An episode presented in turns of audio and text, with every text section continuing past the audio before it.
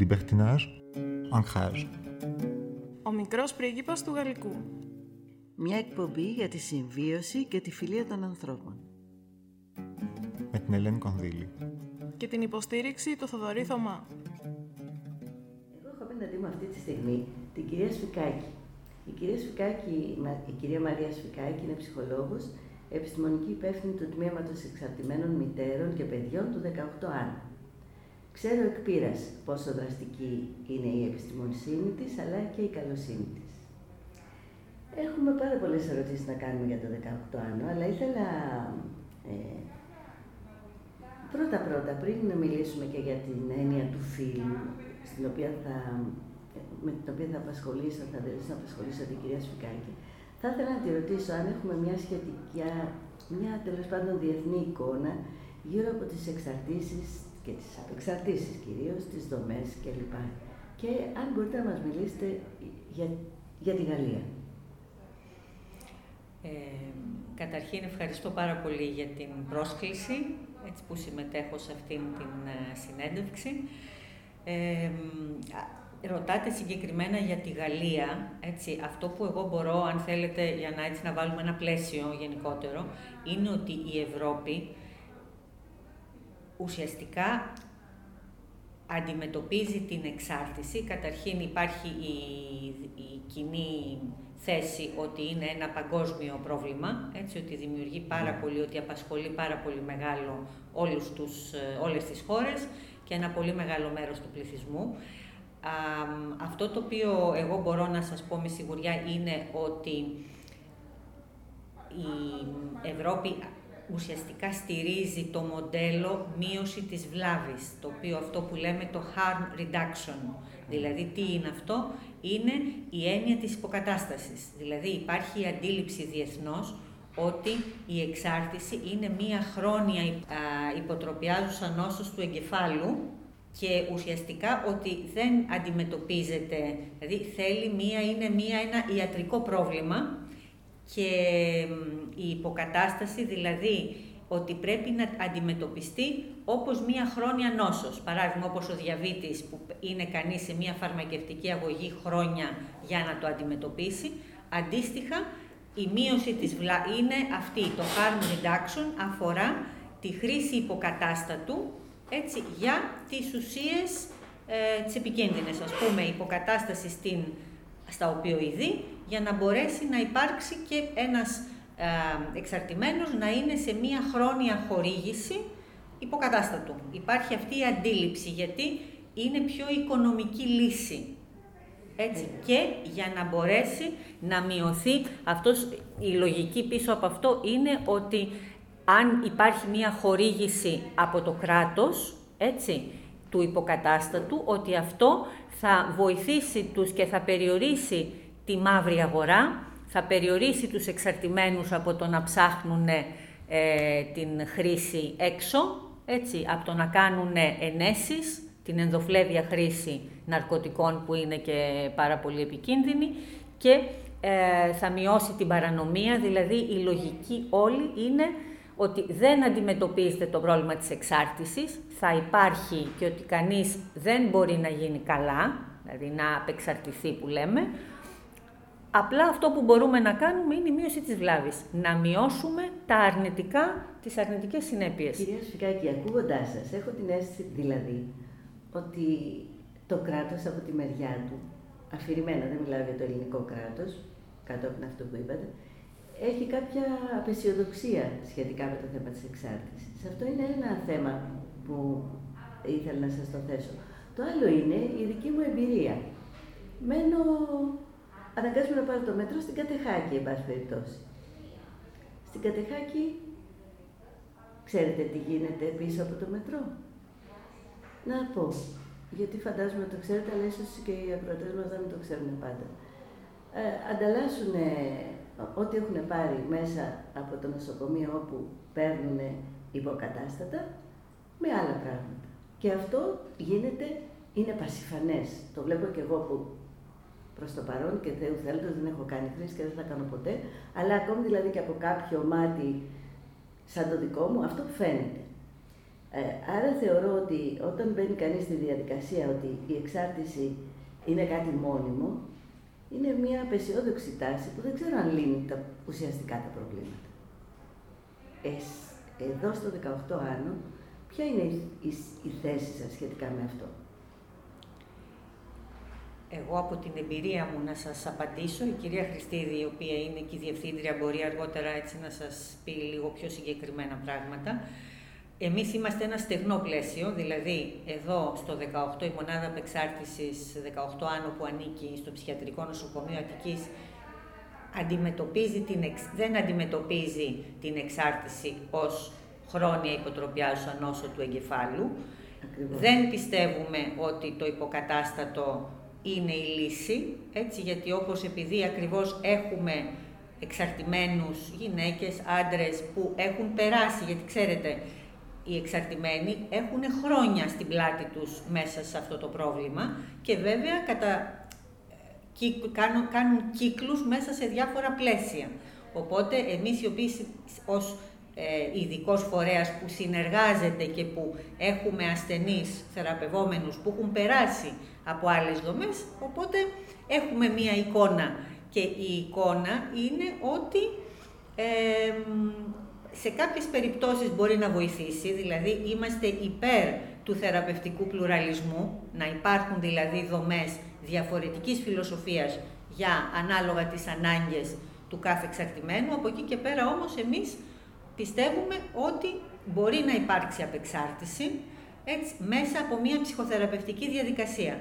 Δηλαδή ένας άνθρωπος ο οποίος έχει χρόνια στην πλάτη του μέσα στις ουσίες, στα ναρκωτικά, ότι αν εμπλακεί σοβαρά και θελήσει να αντιμετωπίσει το πρόβλημα, ότι μπορεί και έχει αποτέλεσμα. Και η πρόγνωση, παρόλο που έχουμε, υπάρχουν και υποτροπές, είναι όμως καλή. Δηλαδή, εμείς, ας πούμε, νομίζω το ποσοστό είναι σε ένα 20-25% έχουμε επιτυχία. Για πλήρη αποχή από όλες τις ουσίες μιλάμε, έτσι. Και αυτό το λέμε στην πενταετία. Γιατί για να πούμε πρόγνωση, έτσι πρέπει να έχει ολοκληρωθεί μια πενταετία για να πεις ότι ένα πρόγραμμα πέτυχε ας πούμε το στόχο του που είναι η πλήρης αποχή. Δηλαδή η δική μας η κλινική εμπειρία είναι ότι αυτό πετυχαίνει και ότι υπάρχει ανταπόκριση. Απλά είμαστε ακριβό πλαίσιο, δηλαδή το στεγνό, όταν ας πούμε σε όλη την Ευρώπη υπάρχει ένας προβληματισμός και για τα χρήματα, είδατε, η κρίση οικονομική, δηλαδή όλα πια είναι βασίζεται σε νούμερα. Αλλά όταν μιλάμε τώρα για ανθρώπινες ζωές, εδώ τώρα υπάρχει ένας προβληματισμός στα νούμερα πόσο μπορούν να είναι η λύση, ας πούμε, γιατί εμείς πράγματι σαν πλαίσιο του ΕΣΥ ασχολιόμαστε με έναν πολύ συγκεκριμένο πληθυσμό που είναι μικρός σε σχέση με όλα τα προβλήματα υγείας που υπάρχουν, έτσι, του υπόλοιπου κόσμου, αλλά έχουμε αρκετοί, είμαστε κοστοβόροι. Υπάρχει πολύ προσωπικό για ένα μικρό πληθυσμό που όμως είναι μικρές ηλικίες, δηλαδή και αξίζει τον κόπο δηλαδή, γιατί εμείς βοηθούμε ανθρώπους νέα, νέους να λειτουργήσουν κοινωνικά ισότιμα έτσι, και να γίνουν παραγωγικοί ας πούμε σε αυτό το, στη χώρα μας. Βέβαια και αυτό είναι ακριβώς ζωτικής σημασίας και για τους νέους αλλά ζωτικής σημασίας και για ένα κράτος, για μια χώρα. La recette c'est deux feuilles, une clope, un briquet. Trop dosé.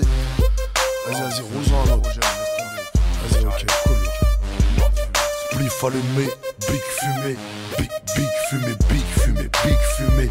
Hey, je bloque la pochette avec ma patte de grizzly. Avant la saisie, avant l'amnésie, on voit la cheesy. On voit le paquet de feuilles comme un frisbee.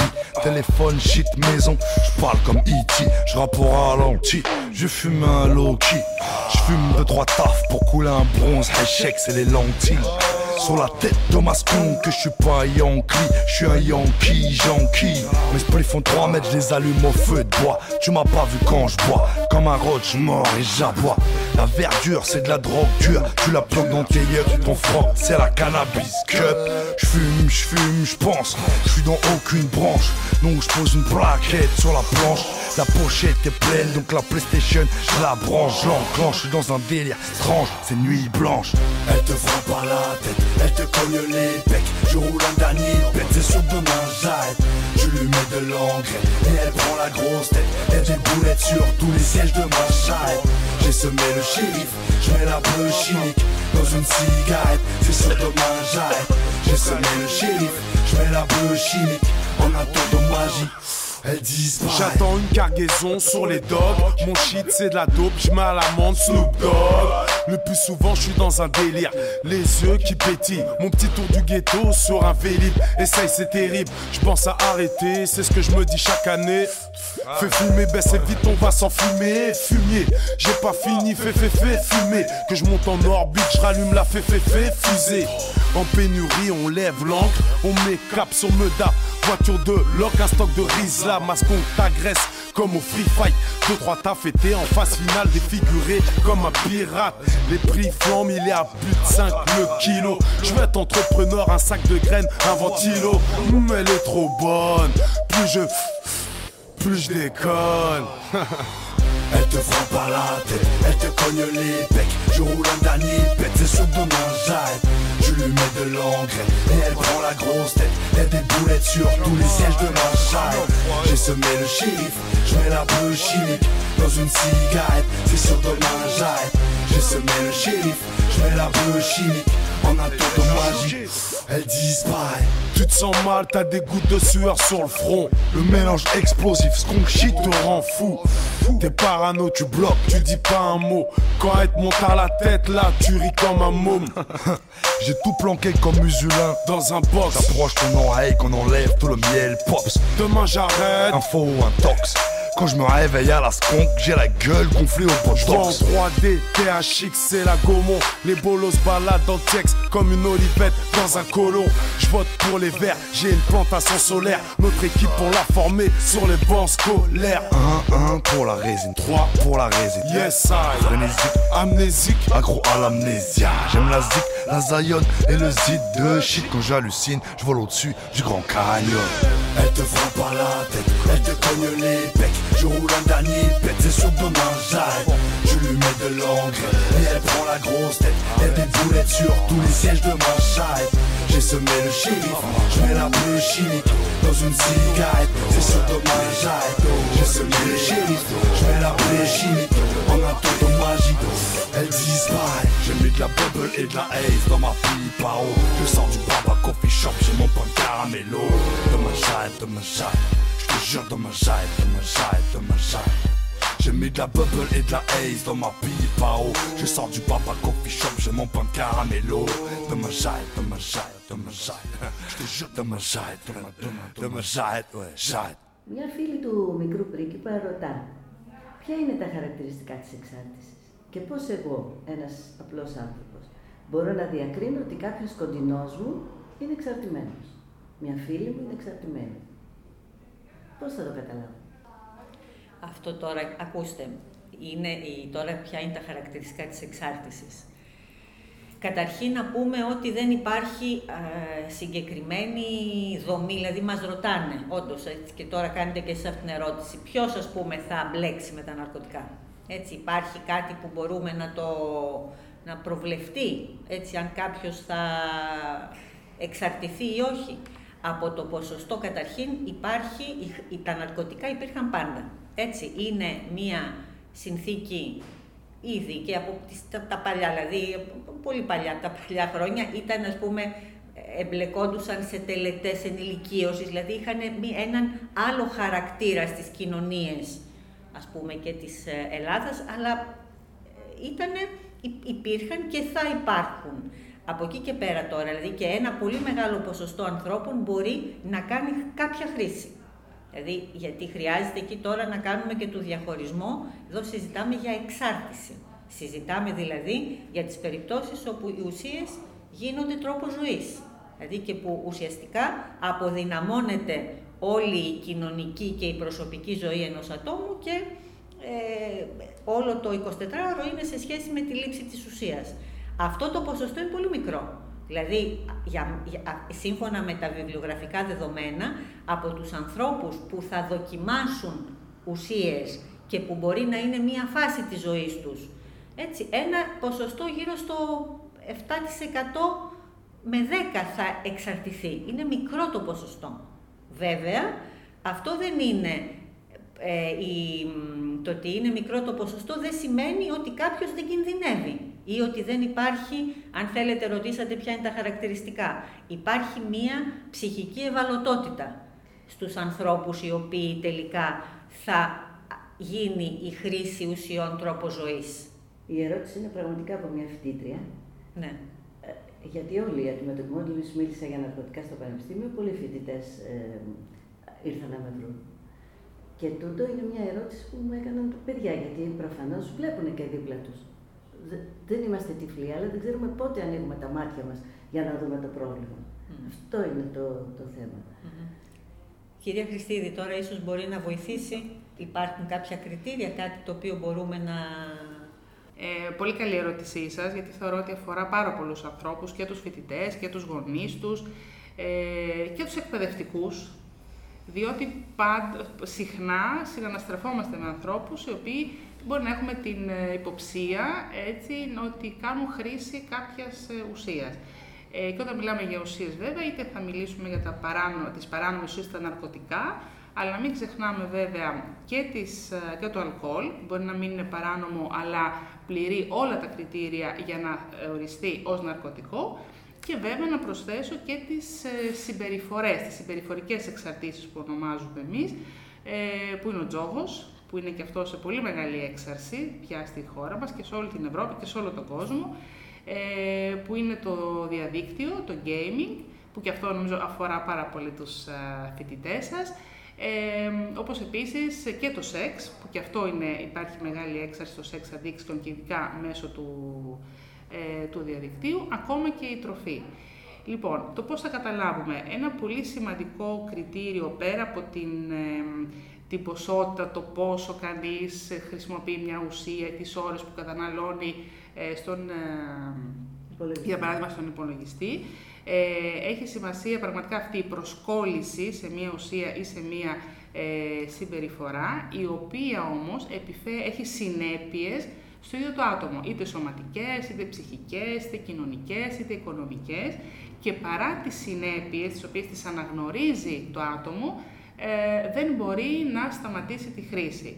Χάνει επίσης τον έλεγχο, δεν μπορεί να ελέγξει να κάνει αυτή την, ας πούμε για το αλκοόλ, πούμε, την, που εγώ δεν συμφωνώ, αλλά την κοινωνική χρήση ή να πιω λίγο ή να μείνω μία ώρα στον υπολογιστή, δεν χάνει τον έλεγχο και παραμένει περισσότερο από αυτό το οποίο είχε αρχικά ε, σχεδιάσει. Και βέβαια ένα πολύ σημαντικό κριτήριο για μας είναι κατά πόσο η χρήση της ουσίας ή η συμπεριφορά ε, αποτελεί, λέμε, ρυθμιστή της διάθεσης. Δηλαδή, εάν η συναισθηματική μου κατάσταση εξαρτάται αποκλειστικά από το αν θα κάνω χρήση, από το αν θα βρω την ουσία, ε, είναι πολύ σημαντικό. Δηλαδή, είμαι καλά μόνο όταν κάνω χρήση ή δεν είμαι καλά όταν δεν κάνω χρήση και προκειμένου να ανακουφιστώ, ε, γυρνώ πάλι στην ουσία ή στην οποιαδήποτε συμπεριφορά. Και το βασικό, αυτό που σας είπα το βασικό κριτήριο είναι η λειτουργικότητα. Κατά πόσο αυτός ο άνθρωπος μέσα από όλα αυτά που ε, την ουσία ή τη συμπεριφορά ε, είναι λειτουργικός. Γιατί αν έχουμε ένα παιδί που παίζει δύο-τρεις ώρες την ημέρα, αλλά παρόλα αυτά, παραδείγματος χάρη στο διαδίκτυο, αλλά παρόλα αυτά είναι λειτουργικός, θα είμαστε λίγο πιο ανεκτικοί και θα κάνουμε άλλο είδους συζήτηση. Εάν όμως πάνω ένας άνθρωπος μέσα κάνει ε, ουσίες, ας μιλήσουμε για τα ναρκωτικά, με, με τέτοιο βαθμό που δεν εργάζεται, δεν σπουδάζει, ε, δεν μπορεί να ανταποκριθεί στις οποιασδήποτε υποχρεώσεις του με βάση την, ε, ε, την ηλικία του, είναι σε συνεχείς συγκρούσεις εσωτερικές με τον εαυτό του αλλά και με το περιβάλλον, τότε είναι πολύ εύκολο, καταλαβαίνουμε ότι υπάρχει, έχει ανάγκη για βοήθεια. Δεν θα τον ορίσουμε ή θα το ξεχωμανίσει εξαρτημένος, γιατί αυτό σίγουρα θα το, θα το προσλάβεις σαν κάτι πολύ, θα το εκλάβεις σαν κάτι πολύ επιθετικό.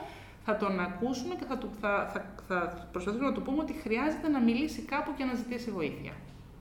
Ευχαριστούμε πάρα, πάρα πολύ. πολύ... Να, να σχολιάσω τώρα να σε αυτό το οποίο λέει η κυρία Χριστίδη. Νομίζω ότι είναι και η εποχή τέτοια της κοινωνίας, δηλαδή η κατάσταση κοινωνική και όλη αυτό ο βομβαρδισμός με την πληροφορία, έτσι, που είναι όντως η νεολαία έρχεται αντιμέτωπη και έχουν μάθει πια, είναι εκπαιδευμένοι, αντίθετα με εμάς, να ό,τι ζητούν, ανα πάσα στιγμή να μπορούν να πάρουν, ας πούμε, να έχουν την απάντηση μέσα από το ίντερνετ, δηλαδή πατάνε ένα στο και να βρούνε τις απαντήσεις.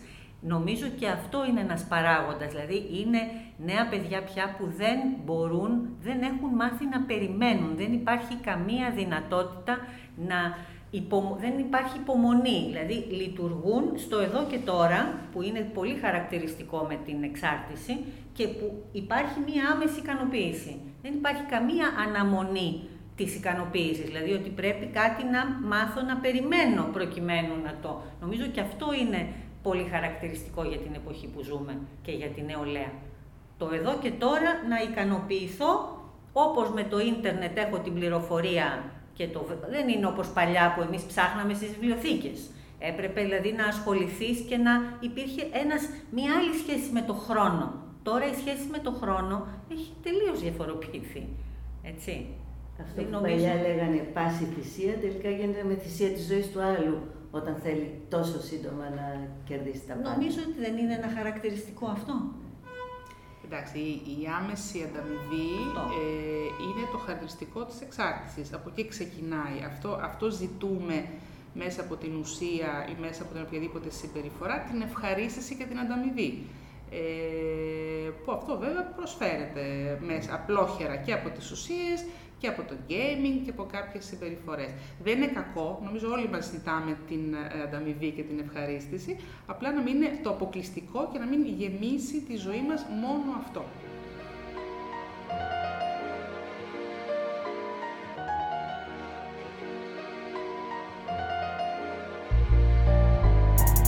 Parle de choses vraies ici, pas de fantaisie. Taper de la coke, tu crois que c'est sexy, tu crois que c'est cool, tu crois que c'est tendance, tu crois que ça fait yimp, tu crois que c'est un jeu, hein, tu crois que c'est yimp, tu crois que c'est de l'herbe ou du hashish, tu tapes, tu crois que tu sniffes de la drogue de riche, mesquine. Peu importe leur nom, toutes les drogues sont mesquines, toutes sont dures. Si t'as la Après un nuage de fumée, je vois mes frères disparaître dans un tas de neige. Tous parlent de fumée, tout le monde et n'importe qui. La coque et la violence marchent dans le même cortège. T'étonnes pas si ça défouraille pour rien, ça sort la ferraille. Y a quelque chose qui déraille, tu me suis aux heures de pointe en boîte de nuit. Même sans Elvira, y a que des Tony. Blas sur un coup de folie, préviens les videurs. Ça vite vite le chargeur. Les mecs les plus frêles prennent de la largeur sous coke. Tous sont déterminés, presque tous refusent de se laisser marcher sur le nez. Est-ce que tu me suis? Difficile de distinguer entre les faillons et les caves. Intéressé par les lâches des braves.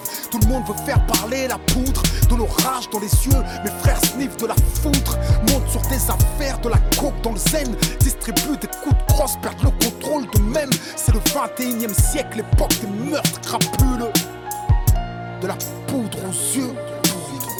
Les feuilles tombent, les fleurs se fanent. Tu cherches l'été dans du cellophane. De la poudre Tu t'envoles, tu planes, tu décolles, tu fuis tes drames. De la poudre aux yeux. Mais le réveil est brutal, t'es-même est encore mal. Normal, ce n'était que de la poudre aux yeux.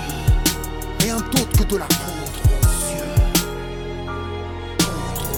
Monde est glauque, faut des tripes pour la frontière. Alors tu tapes de la coke pour t'absenter, refuse la réalité, opte pour le voyage, du voyage, du sniff, du rêve ou du courage. Le nez enfariné, le cerveau calciné, t'as beau maquiller le présent, ton avenir saigne du nez, de gramme en gramme, de drame en drame. Tu te réveilles, t'es toxicocaïnomane pour rien, tu montes en pression, puis l'effet disparaît, tu frôles la dépression. Et vu que le monde est le même après ta descente, il faut que tu te défonces. La vie pose trop de questions, sur coque t'as des réponses. Les meufs trouvent ça fashion comme Gucci, se rabaissent et font des gâteries pour un rail et une flatterie. La coque les libère et les rend esclaves. Cave, les filles les plus belles deviennent des épaves, c'est grave. Les mules purgent leur peine et quelle peine. Bienvenue en République dominicaine. 5000 euros le kilo pur, ça passe ou ça casse. Si ça casse, c'est du ferme. T'as joué, t'as perdu, tu te la fermes. C'est le prix de la cesse. Y a de la marge dans ce business. Tu peux quadrupler la mise, mais un jour faut que ça cesse. Que tu sniffes un peu de tristesse. Et là, tu prends une grosse chiffre. Je viens de l'époque où la coke était tabou. Y a pas si longtemps et maintenant t'en trouves partout.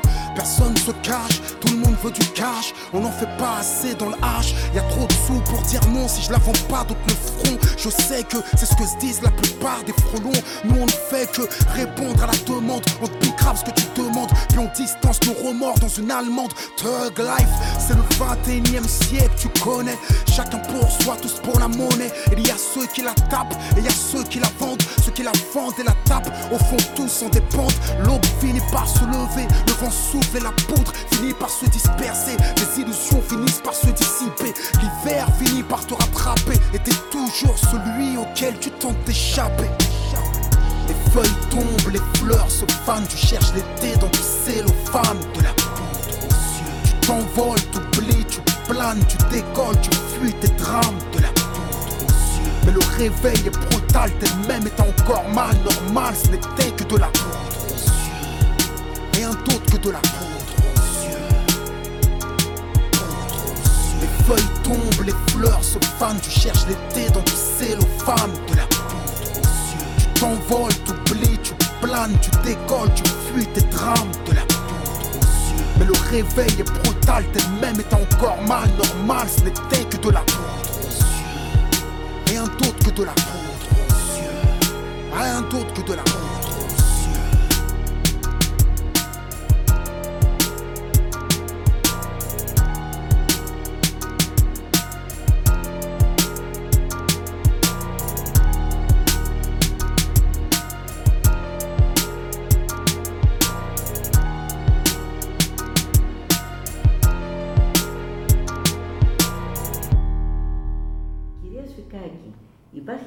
συνάρτηση μεταξύ εξάρτησης και φίλου. Σας ρωτώ γιατί ξέρω ότι είστε επιστημονικός υπεύθυνοι για την μονάδα εξαρτημένων μητέρων και παιδιών του 18άνου.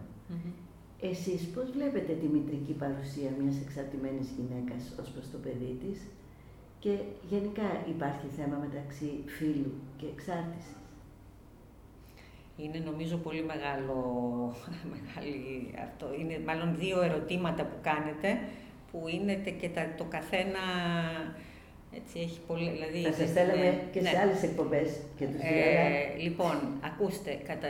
η δική μας η εμπειρία, η κλινική, είναι ότι κατα... δεν υπάρχει το... η εξάρτηση, δεν έχει φύλλο. Δηλαδή δεν είναι γένους θηλυκού ή γένους αρσενικού, εντάξει. Υπάρχει πολύ σοβαρό θέμα, ανεξάρτητα, γιατί δεν έχει να κάνει τώρα, έχει να κάνει με την ε, με αυτό, όλο αυτό το οποίο έλεγε η κυρία Χριστίδη πριν και με την προσωπικότητα και με η ευαλωτότητα δεν επιλέγει δηλαδή αν θα είναι σε αγόρι, σε κορίτσι. Από εκεί και πέρα όμως, σαφέστατα αυτό που επίσης ε, ε, γνωρίζουμε είναι ότι η προσέγγιση των, πλαισ- των προγραμμάτων ε, για, τις, ε, για τα ναρκωτικά δεν γίνεται με τον ίδιο τρόπο. Δηλαδή, έξω η εξάρτηση σαφώς ένα μεγαλύτερο ποσοστό αντρών, δηλαδή θε- θεωρείται ότι μπορεί να την κάνετε και σε αυτήν την ερώτηση, γιατί ως επιτοπλίστων όλα τα πλαίσια, επειδή το αίτημα για απεξάρτηση και γενικότερα για βοήθεια έρχεται από άντρες κυρίως, όλα τα χρόνια δηλαδή και παλιότερα, ουσιαστικά όλα τα θεραπευτικά πλαίσια ανά τον κόσμο, όχι μόνο στην Ελλάδα, έχουν σχεδιαστεί με βάση τις αντρικές ανάγκες. Αυτό όμως δεν είναι πραγματικό. Απλά, απλά αυτό που δι- πάντοτε, γιατί η- το ποσοστό στην, ε, στις γυναίκες, δηλαδή και οι γυναίκες αντίστοιχα έχουν σοβαρό θέμα εξάρτησης, αλλά είναι ένας πληθυσμός ο οποίος υποεκπροσωπείται στα πλαίσια των, α, μ, τα ειδικά πλαίσια, ας πούμε, για τα ναρκωτικά και για το αλκοόλ.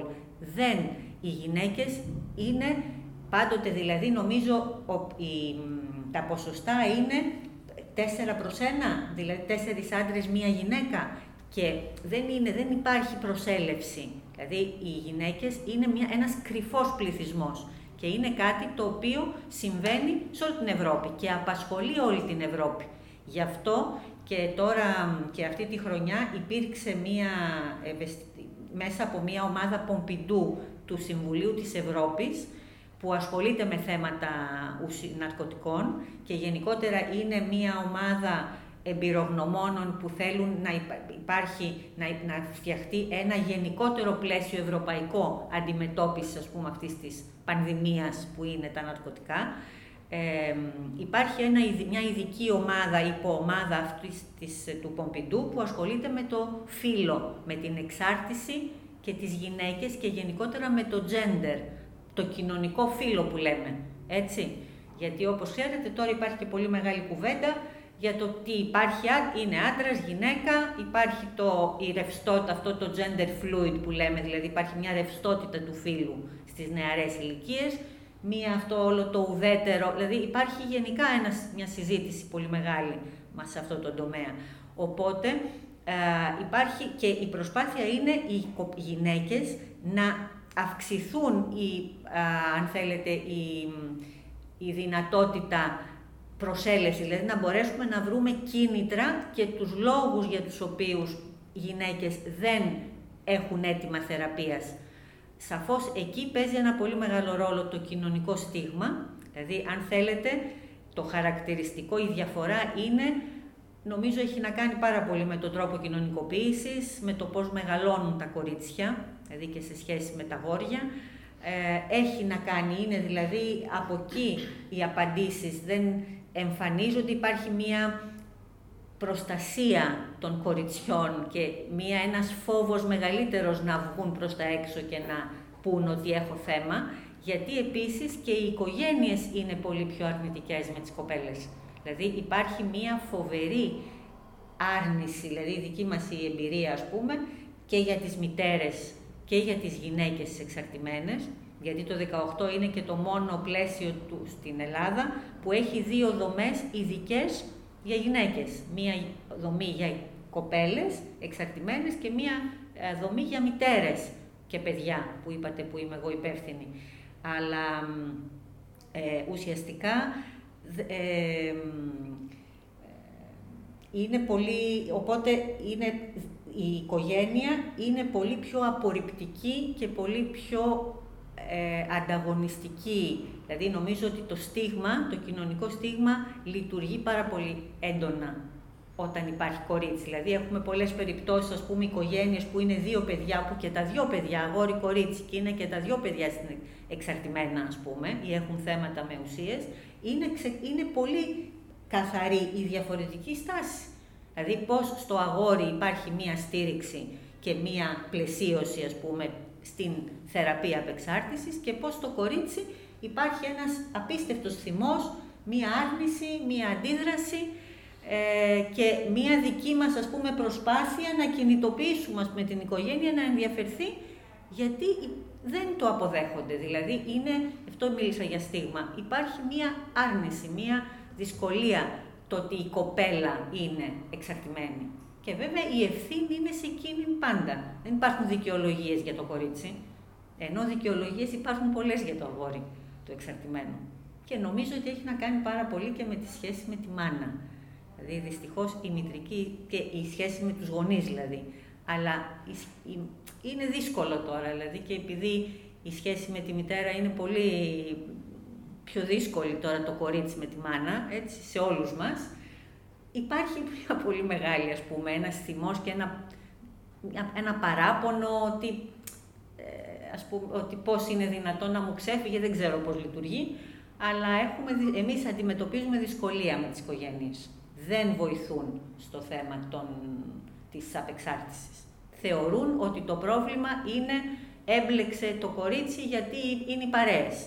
Έμπλεξε γιατί, ξέρω εγώ, φταίει το σχολείο δεν αναλαμβάνουν και οι γονείς εύκολα, ας πούμε, να, την, όχι την ευθύνη απαραίτητα, αλλά τέλος πάντων να μπουν σε έναν προβληματισμό ότι κάτι δεν λειτουργήσε.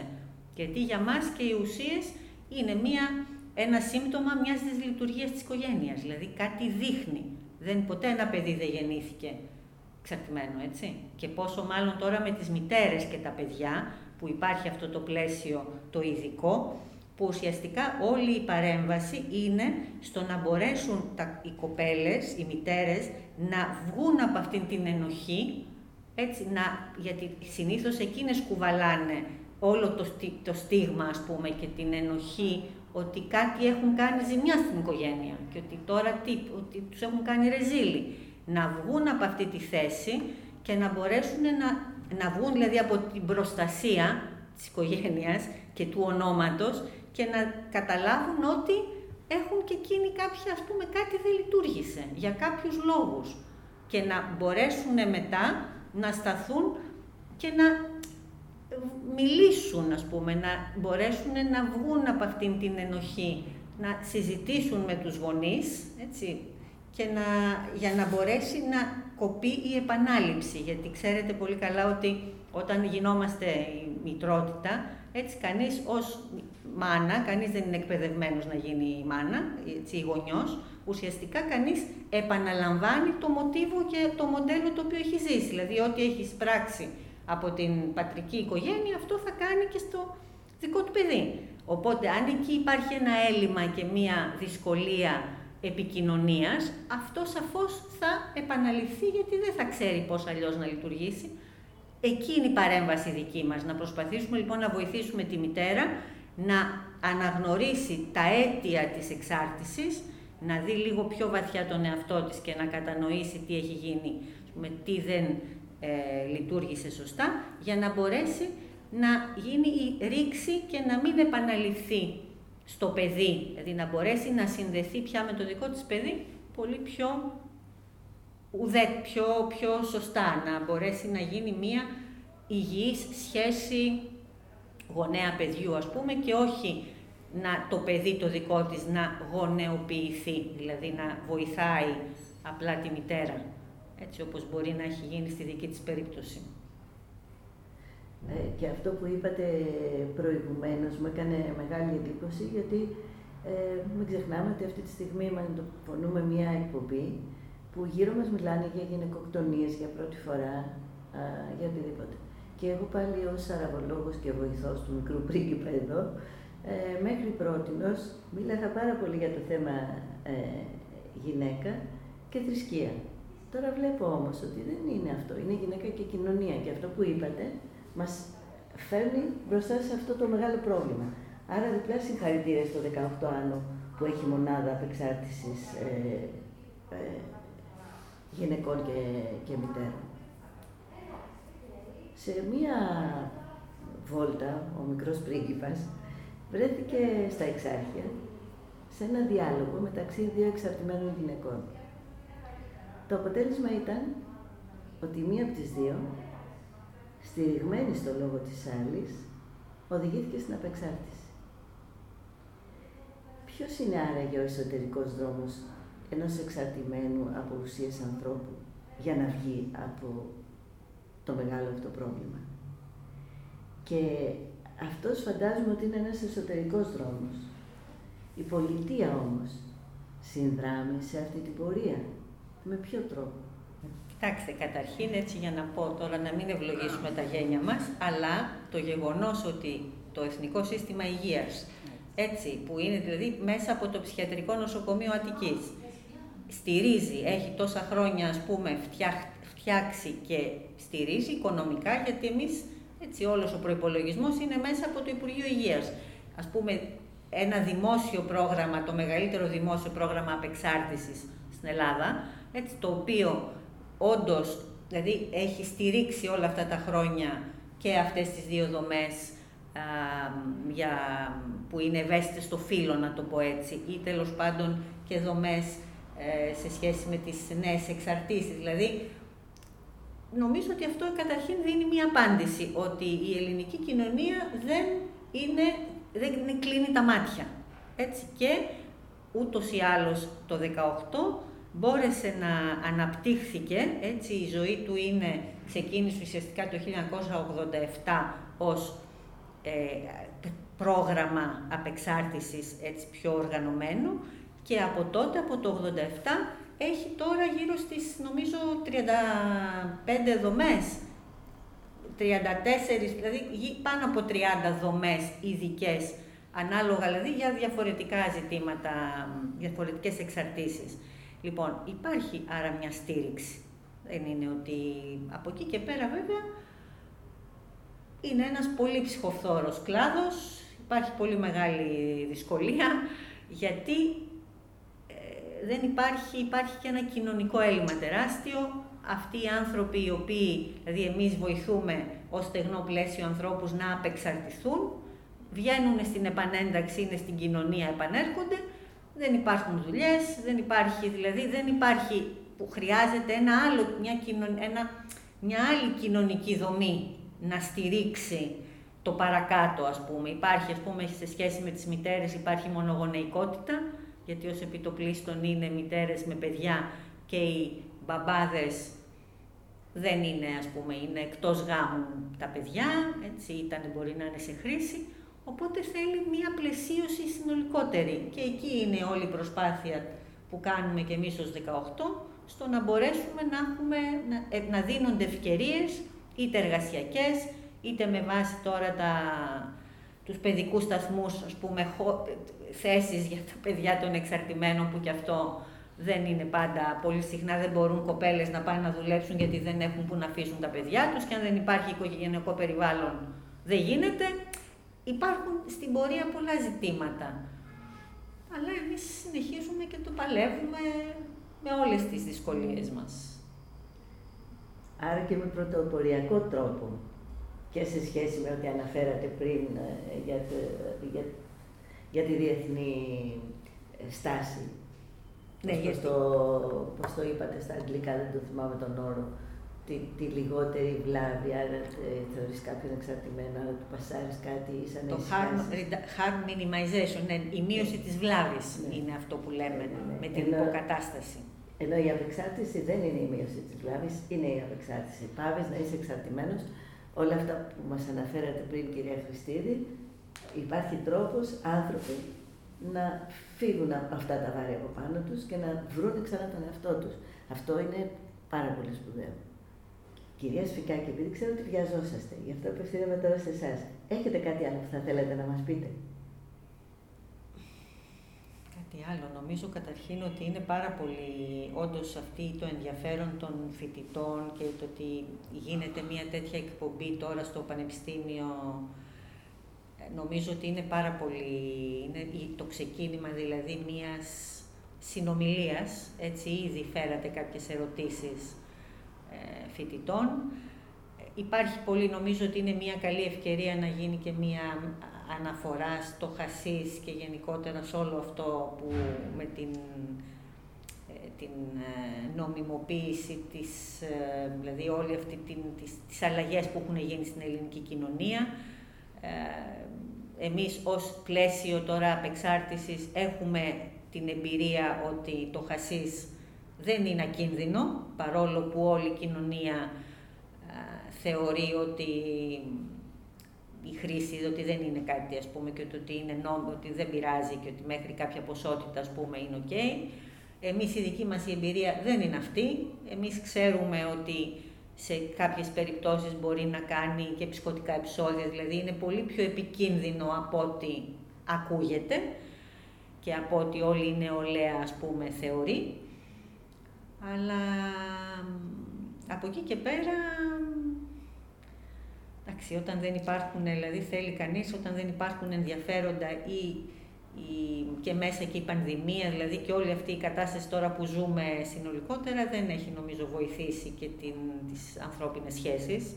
Εδώ καλά καλά και εμείς θα ξεχάσουμε πώς να είναι να αγκαλιαζόμαστε, δηλαδή δεν υπάρχει πια αυτό. υπάρχει ένας φόβος έτσι στο να, δηλαδή είναι η κατάσταση πάρα πολύ δύσκολη. Και δηλαδή αντιλαμβάνομαι τώρα και η νεολαία πόσο μεγάλο, δηλαδή όταν εμείς οι ίδιοι που έχουμε φτάσει ήδη στα μισά της ηλικίας μας, δηλαδή νιώθουμε την δυσκολία, έτσι πόσο μάλλον νέα παιδιά που είναι στο ξεκίνημα, να αισθάνονται ότι δεν υπάρχει μέλλον, ας πούμε. Δηλαδή ξαφνικά όλο έχει λίγο γίνει πολύ πιο απεσιόδοξο. Ζούμε σε αυτή την φάση που αυτό δεν ξέρεις πώς, τι θα έρθει αύριο. Και νομίζω ότι αυτό δεν βοηθάει τώρα και το θέμα της εξάρτησης. Αυτό που λέμε, η άμεση είναι αυτό. Κάπως και όλη η κοινωνία λειτουργεί στο να υποστηρίξει, ας πούμε, το εδώ και τώρα να ζήσω καλά, ας πούμε, ή να νιώσω καλά. Αλλά δεν είναι μόνο το εδώ και τώρα, είναι και τι θα γίνει αύριο. Που πια δεν σκέφτονται, δεν υπάρχει αυτή το ενδιαφέρον για το αύριο. Και η δυσκολία. Νομίζω ότι αυτό ήταν, δηλαδή θα ήθελα λίγο, και εγώ έχω, παιδί, έχω παιδιά στην εφηβεία, υπάρχει πάρα πολύ θυμός, έτσι υπάρχει πάρα πολύ θυμός με μας, ότι τι είναι αυτά που έχετε κάνει κι εσείς για μας, ας πούμε, και ποια είναι, πώς είναι η κοινωνία που ζούμε εμείς.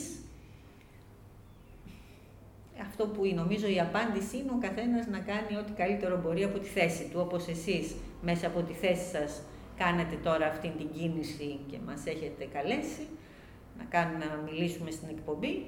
Νομίζω ότι ο καθένας και εμείς από τη δική μας θέση παλεύουμε ακόμα να βοηθήσουμε νέους ανθρώπους, αγόρια, κορίτσια, να βγουν από αυτόν τον κόσμο του ψέματος και να μπορέσουν να αντέξουν την πραγματικότητα, γιατί νομίζω εκεί είναι όλη η ουσία. Το πώς κανείς θα αντέξει την πραγματικότητα. Και πώς θα ξεφύγει από το ψέμα και αυτό είναι. Ε, σας ευχαριστούμε πάρα πολύ κυρία Σπικάκη. Εγώ ευχαριστώ πάρα πολύ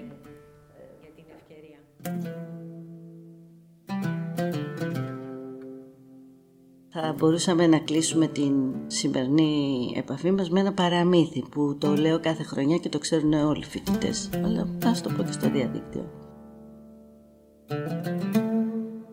Ότι μια φορά ο Χαλίφης πέρασε από ένα, μια πόλη, κάποιους δρόμους, είδε μπροστά του ένα δόλιο τύπο που καθόταν εκεί και του λέει «Εσύ θα ανοίξεις σχολείο». Ο άνθρωπος δεν μπορούσε να αντιμιλήσει το Χαλίφη, αλλά γράμματα δεν ήξερε. Ε, δεν μπορούσε να του πει ότι λάθος επιλέξατε. Δεν ξέρω τι μου γίνεται. Ε, τι να κάνει, άνοιξε την πόρτα του σπιτιού του, έβαλε το σαρίκι του, το έκανε λίγο πιο ψηλό γιατί όσο πιο ψηλό είναι το σαρίκι τόσο πιο σοφός φαίνεται ο άνθρωπος και κάθισε εκεί απ' έξω και κάνει προσευχές στον Αλάχ να μην πατήσει άνθρωπος και να μην μπει στη, μέσα στην ανοιχτή πόρτα. Να σου όμως που φαίνεται ο Αλάχ δεν άκουγε εκείνη την ώρα και άρχισαν ένα-δυο άνθρωποι είδαν ανοιχτή πόρτα, είδαν αυτό να παίξω με το σηκωμένο σαρίκι. Μπήκανε μέσα. Ο υποτιθέμενος δάσκαλος όμως δεν έμπαινε γιατί δεν είχε τι να πει. Περιμέναν αυτοί, άρχισαν να κουβεντιάζουν μεταξύ τους. Α, ο άλλος μίλαγε από εδώ, έβαζε μια ερώτηση, άλλος απαντούσε από εκεί. Άρχισε να γίνεται μια κουβέντα. Τους ήρθε έτσι τέλος πάντων, μπήκε και αυτός μέσα, αλλά και πάλι τι να πει. Πέρασε αυτή η πρώτη μέρα και όταν πια πέρασε η μέρα χωρίς να μιλήσει καθόλου ο δάσκαλος, είπε ουφ, φύγανε. Φαντάζομαι ότι δόξα τω Θεώ δεν θα ξανάρθουν. Διότι ήταν ότι δεν ξέρω τι να τους πω και τέλειωσε. Φεύγει την άλλη μέρα ξανάρθανε. Αλλά την άλλη μέρα ήταν όλοι πιο ευχαριστημένοι και ο δάσκαλος μεν, γιατί που και που επενέβαινε. Γιατί κάτι λέγανε οι μαθητές, κάτι ρώταγε ένας, κάτι απαντούσε άλλος και πάλι. Πέρασε έτσι καιρός και ο Χαλίφης θυμήθηκε ότι είχε φτιάξει ένα σχολείο και αποφάσισε να πάει να δει. Ξαφνικά ο δόλιος ο δάσκαλος ακούει ποδοβαλιτά, άλογα, τον κόσμο να τρέχει, καταλαβαίνει ότι έρχεται μία συνοδεία και αμέσως σκέφτεται ότι αυτή η συνοδεία είναι για αυτόν το εκτελεστικό απόσπασμα. Θα δει ο Χαλίφης ότι δεν ξέρει γράμματα, θα του ρωτήσει πώς το έκανε αυτό, θα τον αποκεφαλίσει, τι άλλο. Βρίσκεται λοιπόν σε πολύ δύσκολη θέση, φτάνει όντως ο Χαλίφης με τη συνοδεία του και μπαίνει μέσα στην αίθουσα. Τα παιδιά αφού πρώτα πανικοβάλλονται μετά δεν βλέπουν και μεγάλη διαφορά και το μάθημα εξελίσσεται όπως εξελίσσεται πάντα.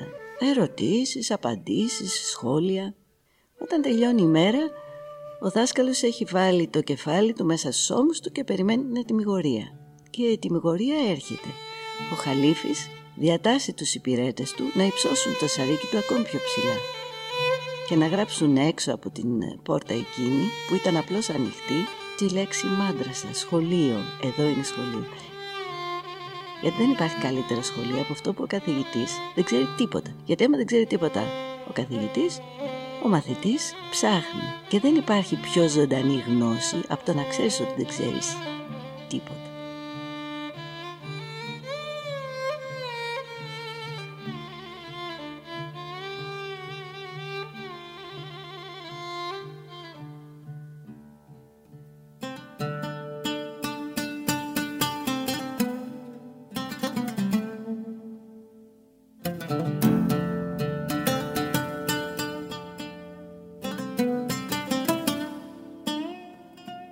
Μια εκπομπή Libertinage, ancrage. Ο μικρός πρίγκιπας του Γαλλικού. Μια εκπομπή για τη συμβίωση και τη φιλία των ανθρώπων. Με την Ελένη Κονδύλη. Και την υποστήριξη του Θοδωρή Θωμά.